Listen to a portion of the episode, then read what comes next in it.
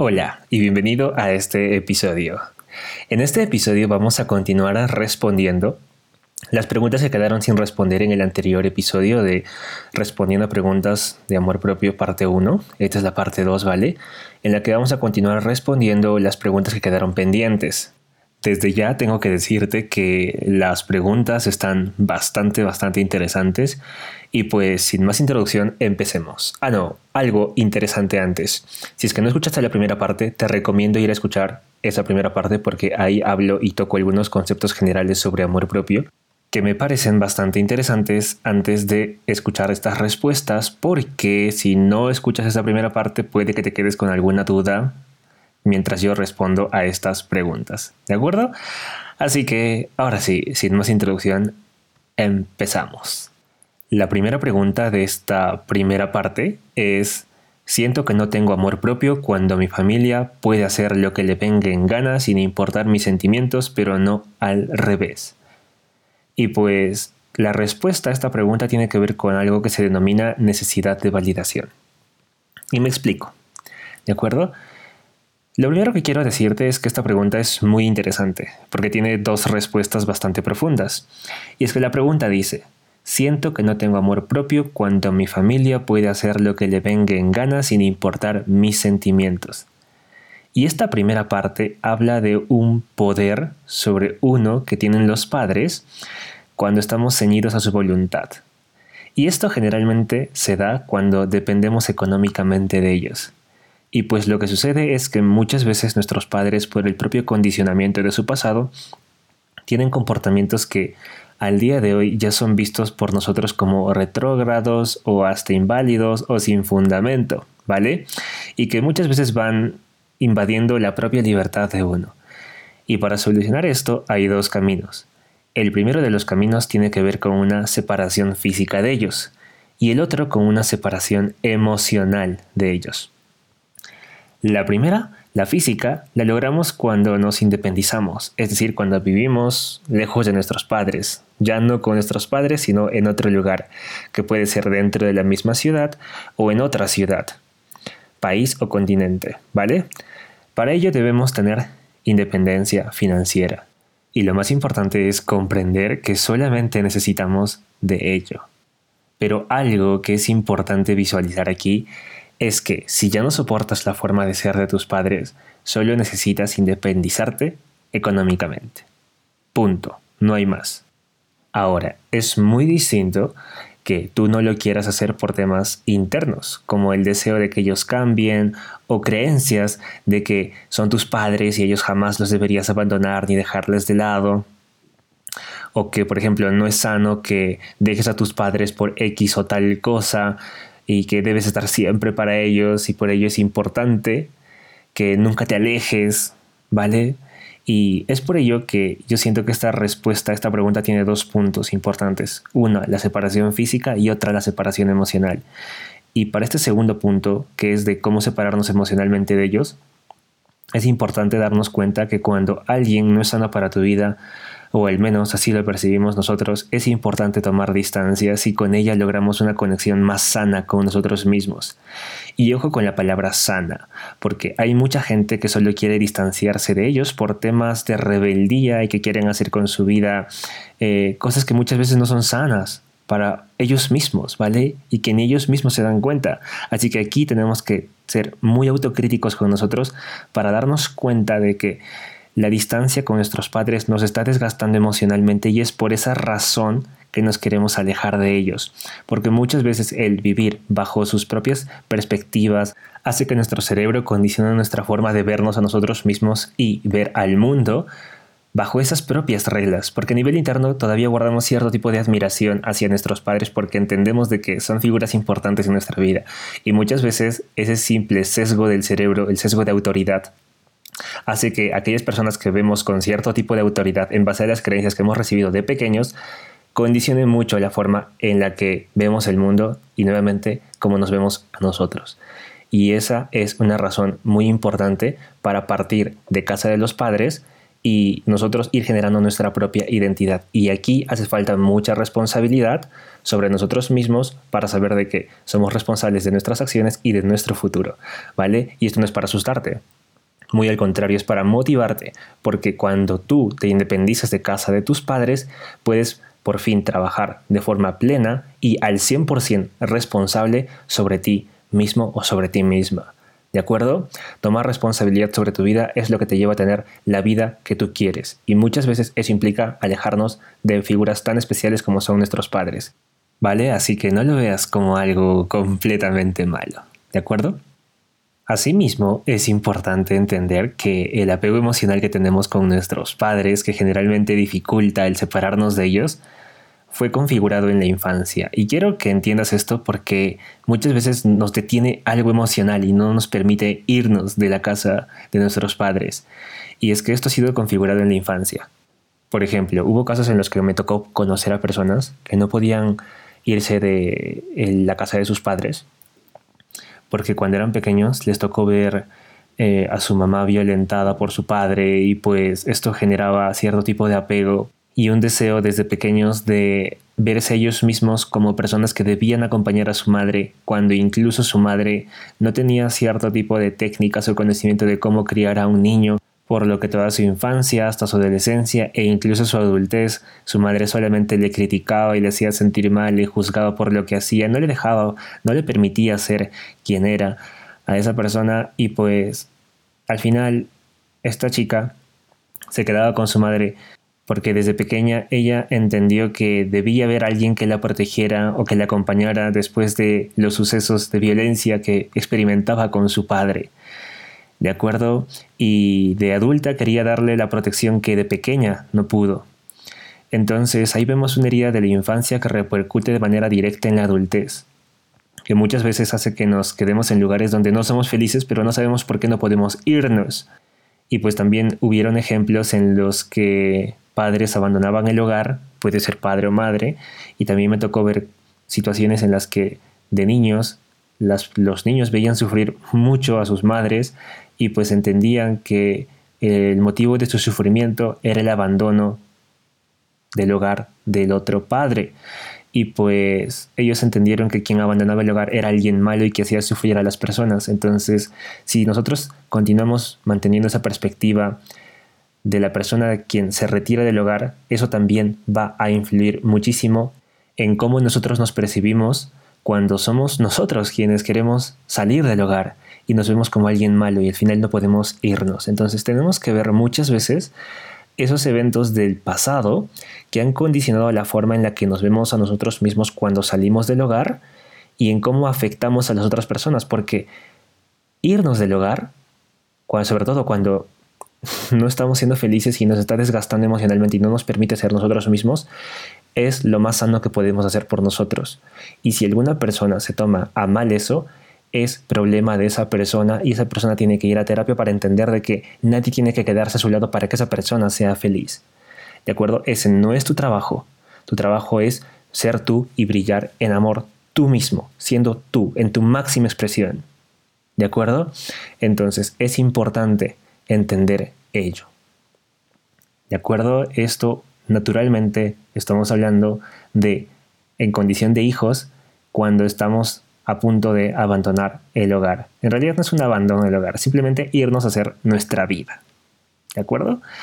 Y pues eso, lo más importante es pensar que nuestro valor no lo definen otras personas con sus comentarios, ya sean nuestros padres, amigos o familiares, que automáticamente nos ponen como que etiquetas de ser tal o cual si abandonamos el hogar. No, no tiene que importarnos en absoluto porque ellos no viven la vida que nosotros vivimos y no saben todo lo que nosotros sentimos. ¿De acuerdo? Entonces, evita poner tu valor en lo que dicen otras personas o lo que piensan otras personas sobre ti, porque al final eso no es lo que tú vales ni mucho menos lo que tú eres. Y si tienes alguna necesidad de validación respecto a que tus padres te validen o te aprueben de acuerdo a su modo de ver las cosas, abandónalo. déjalo porque en realidad no necesitas esa validación. Lo único que necesitas es aceptarte a ti y entender que lo que haces lo haces por tu propia felicidad y al final eso es lo único que importa. No podemos estar a la expectativa de cómo fueron configuradas la forma de ver de otras personas en otros aspectos y en otros momentos de su vida en los que nosotros tenemos que estar encasillados dentro de esas creencias, dentro de esas expectativas que no nos permiten ser. Así que esa necesidad de validación, tírala por la borda y solamente concéntrate en ser tú. ¿De acuerdo? Y eso muchas veces implica, y casi siempre implica, salir a buscar tu independencia emocional, financiera y física. ¿De acuerdo? Así que esa es la respuesta a esa pregunta. Ahora continuemos con la siguiente pregunta. Siento que no tengo amor propio cuando aguanto mal los comentarios de la persona a quien amo. En realidad aquí, naturalmente, si es que ya han escuchado los anteriores episodios del podcast, pues estarán dando cuenta de que no es amor, sino dependencia emocional. Y sí, esta respuesta tiene que ver con dependencia emocional.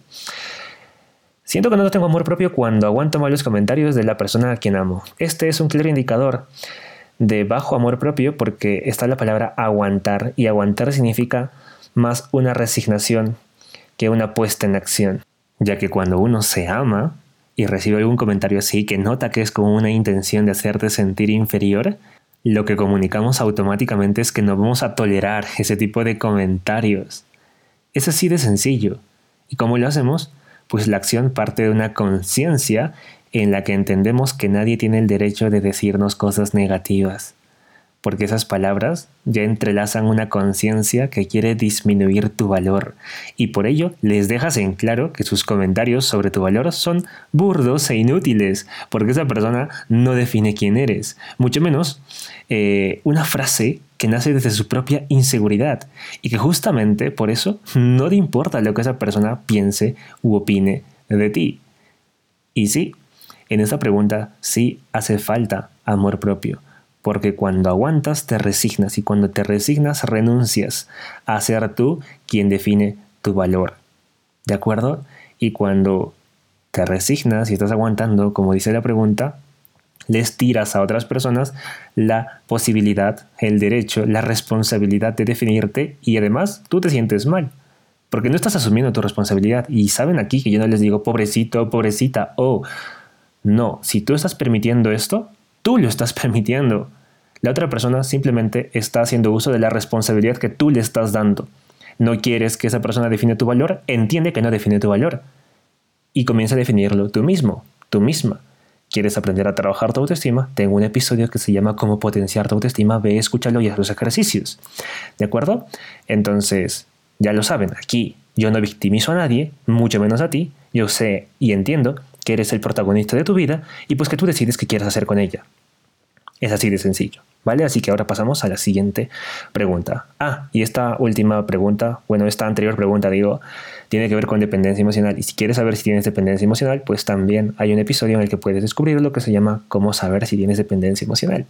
Así que pues al final de este episodio puedes ir a escuchar ese otro también. Ahora pasamos a la siguiente pregunta que dice, siento que no tengo amor propio cuando no me veo bien frente al espejo. Vale, esta pregunta tiene que ver con autoimagen, amor propio, autoestima y mal diálogo interno. Tiene que ver con estos cuatro temas. Así que veámoslo un poco más de cerca.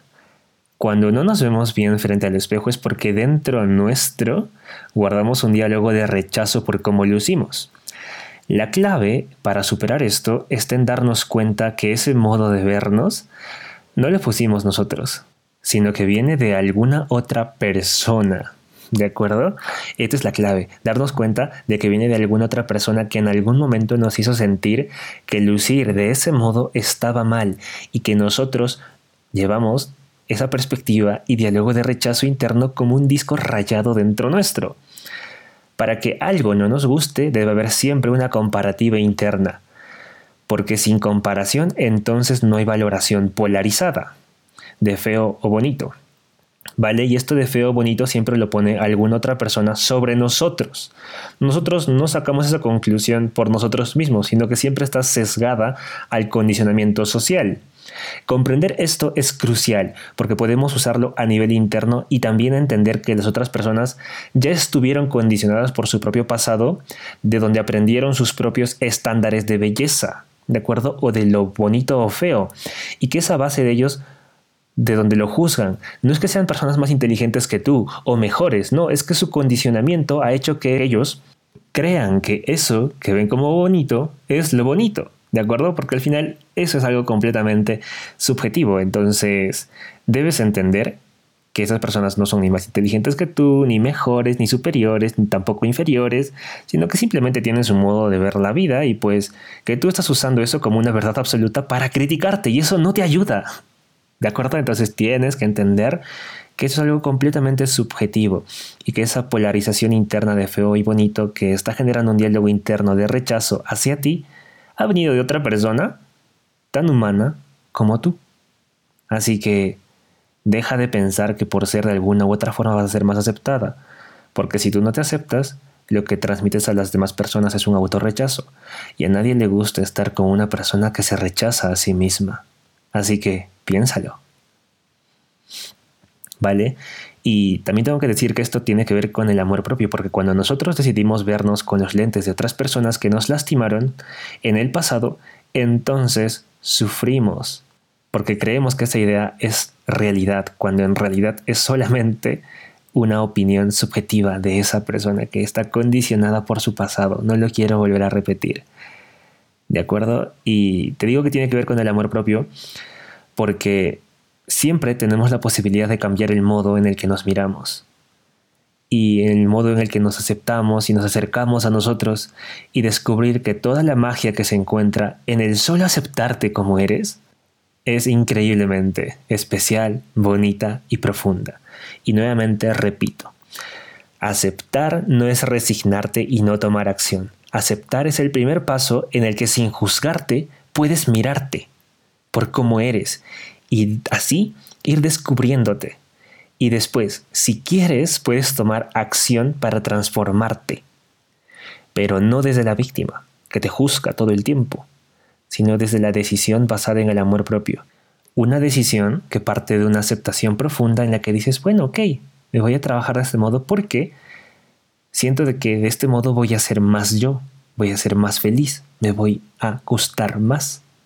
Entonces actúas y cambias.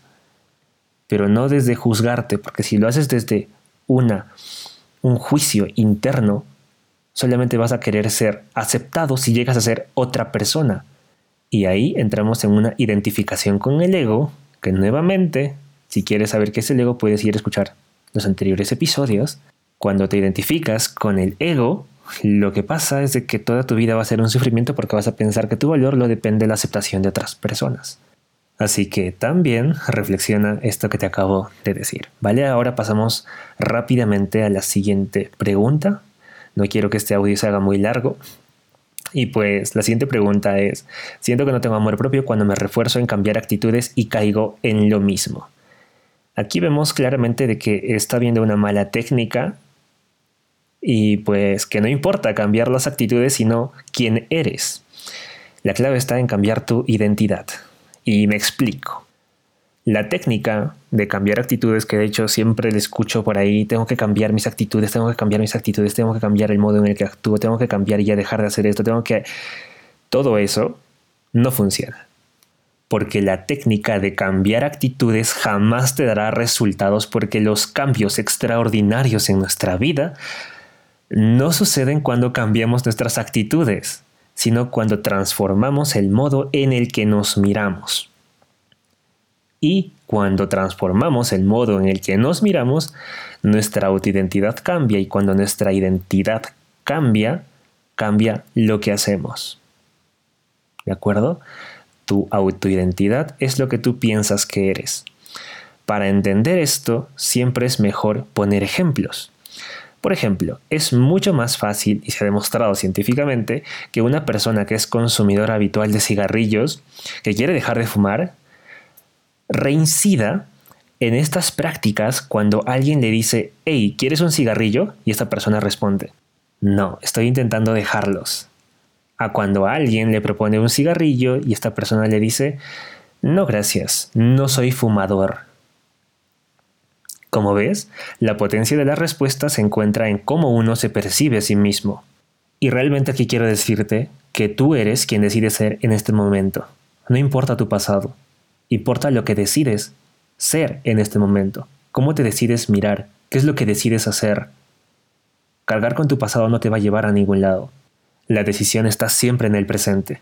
No en el futuro, no en el pasado, eso no existe. Lo único que existe es el aquí y el ahora. ¿Quién decide ser? Esa es la pregunta y eso es quién eres y en quién te transformas. ¿De acuerdo? Entonces continuemos usando el anterior ejemplo para enraizar esta lección, ya que cuando alguien te invita un cigarrillo y tú ya no te percibes como alguien fumador, la acción congruente es no aceptar los cigarrillos. Pero si te sigues percibiendo como una persona fumadora que está intentando dejar de fumar, en cualquier momento tu acción potencial es conseguir un cigarrillo, aceptarlo, y pues si es que alguien te lo propone y llega así de fácil, para tu cerebro va a ser demasiado sencillo aceptarlo, porque ven congruencia del fumador, entre comillas, que eres, del fumador o la etiqueta de fumador que te pusiste, que define tu acción, que define lo que tu cerebro puede esperar de esa etiqueta y entonces es mucho más fácil recaer. Pero si tú en cambio dices no soy fumador y lo dejas ahí plano, pues tu cerebro entiende de que no lo debe hacer, de que no va a aceptar ese cigarrillo porque va en incongruencia con quien tú eres y con quien te estás trabajando para ser. Y yo sé que aquí tiene que ver cambios bioquímicos y muchas otras cosas más, pero el condicionamiento, de acuerdo a palabras que nosotros nos damos a nosotros mismos, es poderosísimo, así que no subestimes esta técnica. Así que ahora, antes de pasar a la siguiente pregunta, quiero recordarte, no importa tus actitudes, sino cómo tú te miras. Si tú cambias tus actitudes, pero te sigues mirando de un modo en el que esas actitudes mismas son incongruentes, no va a cambiar nada. Comienza primero cambiando quién eres. Comienza cambiando primero tu diálogo interno, de lo que te dices que eres. ¿De acuerdo? Entonces, ahora sí, pasamos a la siguiente pregunta, que dice, siento que no tengo amor propio cuando vuelvo con mi ex sabiendo que no me hace bien. Nuevamente estamos ante un escenario de dependencia emocional, pero con algo cambiado. Ya que cuando esto sucede es importante darnos cuenta que estamos siendo presa de una tendencia del cerebro que siempre te convencerá de regresar a lo que le es familiar en lugar de impulsarte a vivir experiencias nuevas. Por ello, siempre te intenta regresar o te presenta el regresar con tu ex como la mejor opción, quitando lo negativo de él y mostrándote solamente lo positivo, que es algo que suele suceder, ¿cierto? Sin embargo, para ello hay técnicas como la de escribir una lista de 20 cosas que te hayan lastimado de tu ex y que no te gusten de su comportamiento y o en general de esa persona, ya que esto sirve para dejar de idealizarle y ayudarle a tu cerebro a percibir dolor con esa persona y a activar una de las tendencias más fuertes de tu cerebro a tu favor, que es la de alejarte del dolor y acercarte al placer. Y si te estás preguntando cómo acercarte al placer, pues para eso podemos hacer otra lista, ¿de acuerdo? Nos ayudamos de otra lista en la que nos vamos a anotar 20 cosas que ganaremos si abandonamos la relación y si quieres reforzar aún más esta práctica, puedes escribir una lista de 20 cosas que pierdes si es que no abandonas esa relación. Entonces tienes muy claro el dolor de no abandonar ese enganche emocional que tienes y la recompensa de si abandonas ese enganche emocional que tienes. Y si a esto le sumas la, lista de 20 cosas negativas sobre esa persona, vas a dejar de idealizarle y hacer que todo este proceso de separación sea mucho más fácil. ¿De acuerdo? Esto va de usar tu cerebro a tu favor. ¿Vale? Y también, si quieres usar la anterior técnica, de la anterior pregunta, puedes decir, ¿cómo actuaría una persona con una independencia emocional increíble? ¿Regresaría con esa persona? Seguramente que no, porque tiene de que no es buena para su vida. ¿Cómo actuaría entonces? Actuaría de una forma en la que decide por sí misma, en la que se centra en sus pasiones, en la que se centra en descubrirse, en la que genera amistades increíbles que le nutran de confianza, con quienes no se victimiza, sino con quienes habla de cómo llegar a ser cada vez más ella misma o él mismo. ¿De acuerdo? Entonces, ahora pasamos a la siguiente pregunta que dice, siento que no tengo amor propio cuando las personas me lastiman. ¿Ok? Esto tiene que ver con una visión limitada del actuar ajeno. ¿Por qué? Porque cuando alguien dice algo sobre tu valor y tú decides dar más importancia a eso, que es lo que tú crees sobre ti mismo, entonces sí estás renunciando al amor propio con esa decisión y es precisamente eso lo que te lastima, tu renuncia de ser tú el responsable de definir tu valor y dejárselo a la otra persona con sus propias inseguridades y heridas del pasado, que proyectas sobre lo que él cree dentro de sus pensamientos que tú eres o que tú vales. Y como tú le haces responsable de tu valor, a la otra persona llevas contigo una imagen diseñada por esa otra persona sobre tu valor y eso es lo que te causa dolor.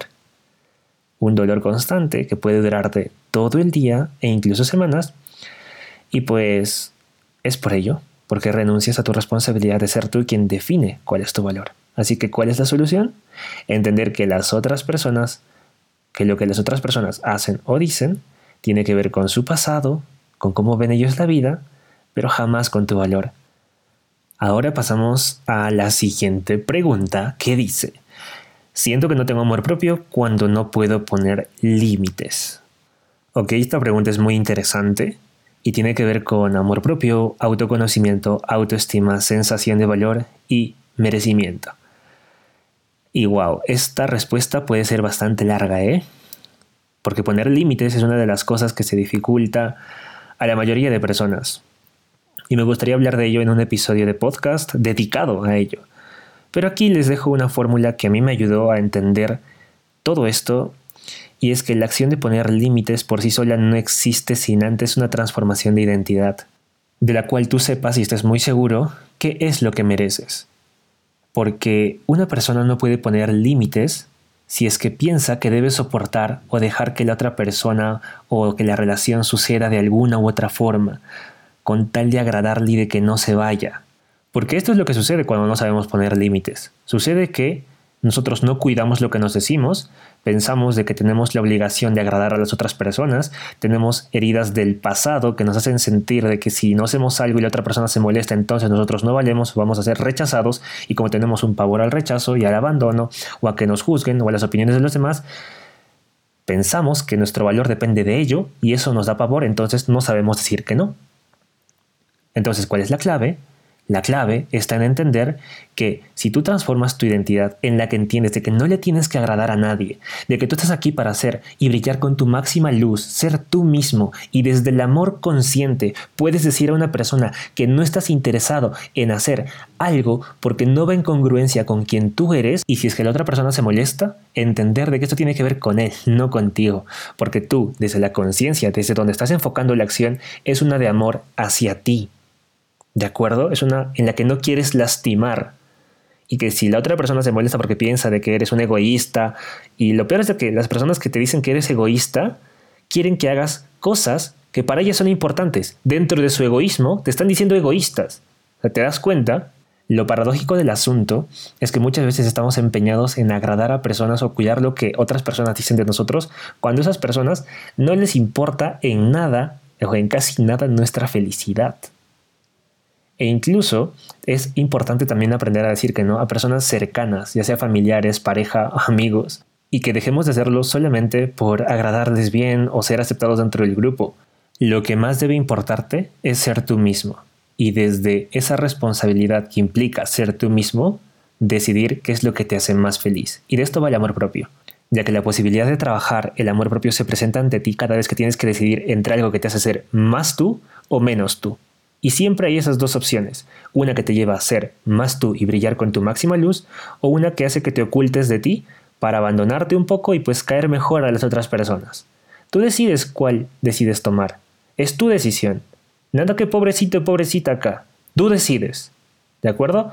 Entonces, lo más importante es entender que si tú cuidas tu identidad en la que te haces congruente con una persona que decide desde el amor para sí misma y muchas veces, y esto es lo paradójico del asunto, cuando tú decides ser tu máxima luz, haces que todos los que te rodean brillen también contigo. No es algo que solamente sea para ti, seas un agujero negro que absorbe y absorbe y absorbe. No, porque en realidad no necesitas absorber nada. Es al revés, incluso das mucho más de ti porque estás en congruencia contigo.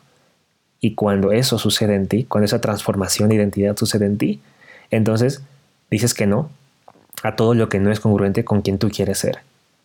Ser tú implica decir que no a muchas cosas. Y ese decir que no es un sí a ser quien eres.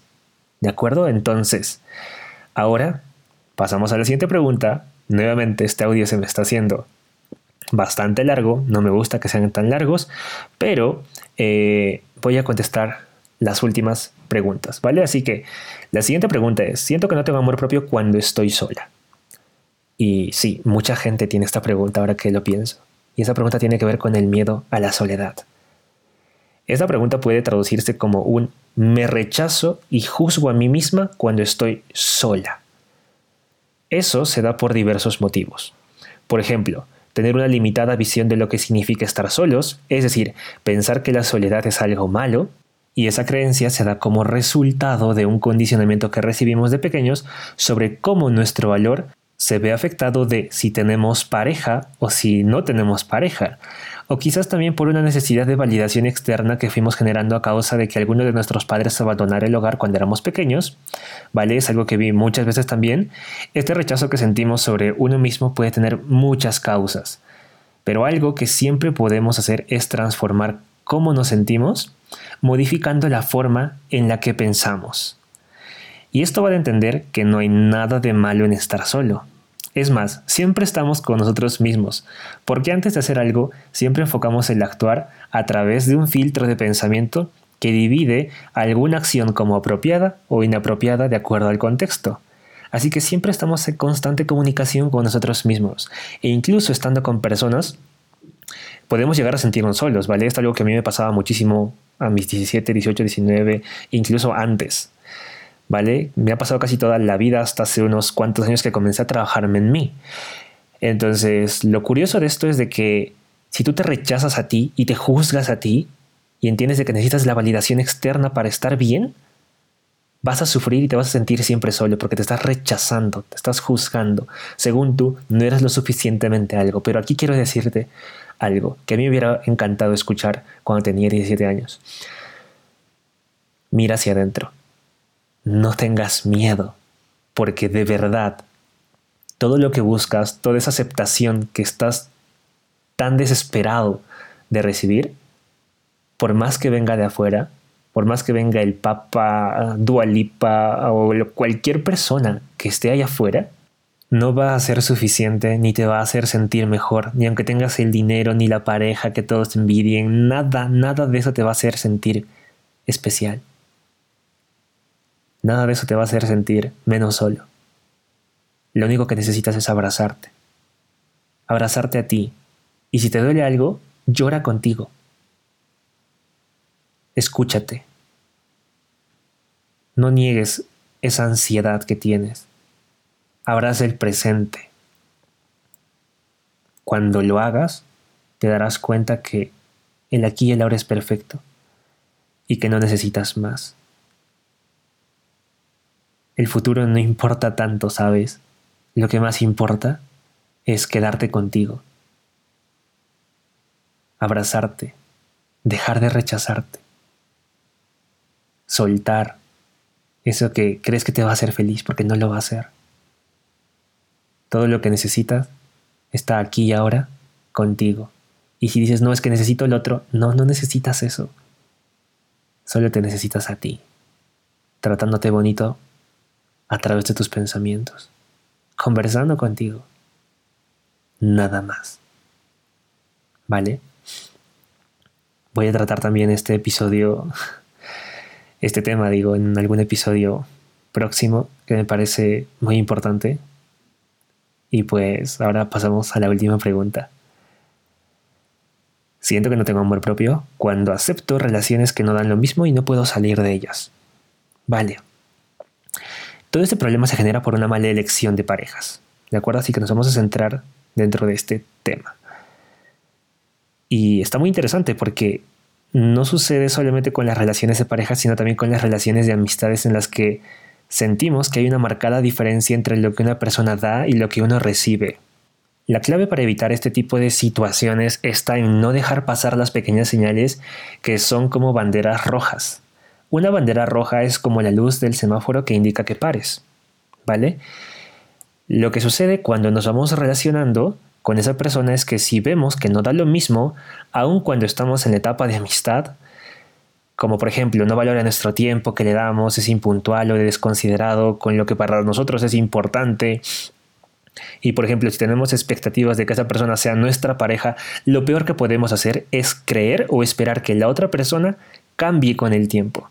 Se asombraría en las veces que yo he conversado con personas que llevan 10 años casados y su pareja sigue siendo la misma, con las mismas actitudes desconsideradas que tenía al inicio de la relación. Pero que uno piensa, claro, en la etapa de enamoramiento, que todos solemos dejar pasar, que esa persona va a cambiar, o dejamos pasar esas actitudes, ¿verdad? Que para nosotros son importantes, que pero en ese momento no revestían tanta importancia por nuestra esperanza de que va a cambiar por nosotros, o bueno, yo voy a conversar con ella para que esta persona cambie, o yo le voy a hacer cambiar. No, las personas no cambian cuando tú les dices que cambien, las personas cambian cuando dentro suyo les llega el momento de cambio y entienden que hay un beneficio por ese cambio.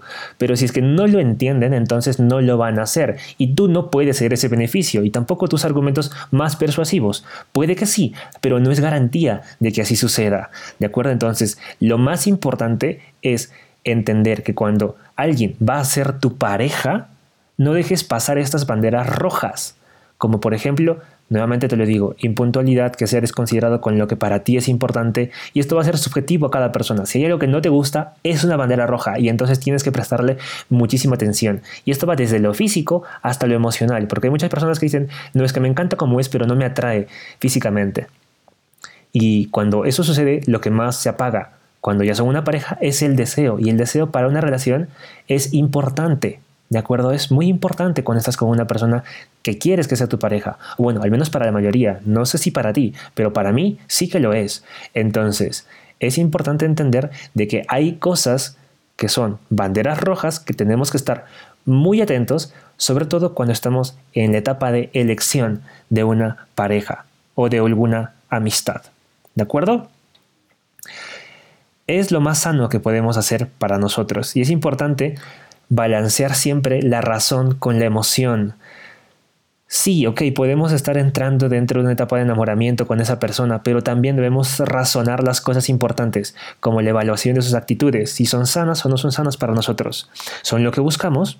¿De acuerdo?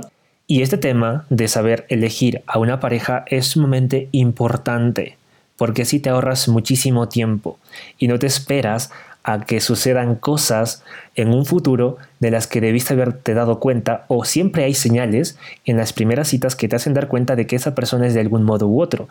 Y este tema lo abordo a profundidad dentro de Supera porque al final de todo el programa tienes un módulo extra en el que te enseño a cómo comenzar relaciones desde el amor consciente y te enseño muchas cosas que tienes que tener en cuenta antes de dar el siguiente paso para que esa persona sea tu pareja.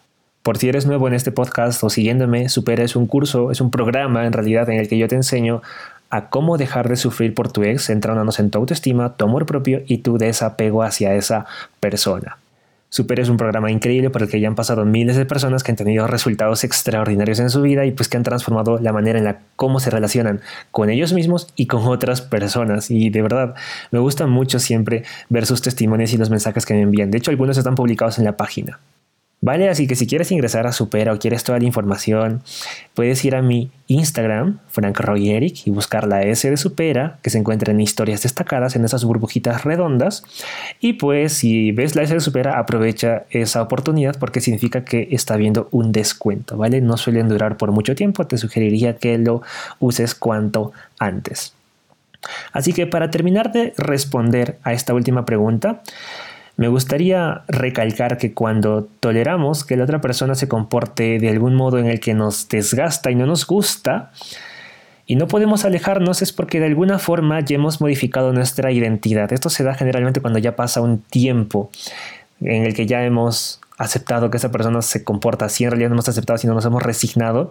Y muchas veces para no generar mayor conflicto en la relación, somos nosotros quienes cedemos gran parte de nuestra propia esencia e identidad.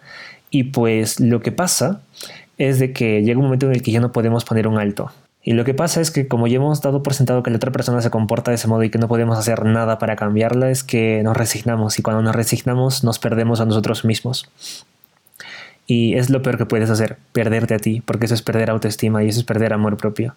Y al final no te engañes, eso es algo completamente desgastante y es algo con lo que no deberías continuar. ¿De acuerdo? Así que lo más importante es ir a por tu felicidad. De eso va el amor propio. Es ahí cuando se presenta, cuando decides ser más tú, más feliz o menos tú y más limitada de quién eres. Así que esto ha sido todo por este episodio. Espero que te haya gustado, espero que te haya servido y pues nos vemos en otro episodio. Un fuerte abrazo hasta donde estés.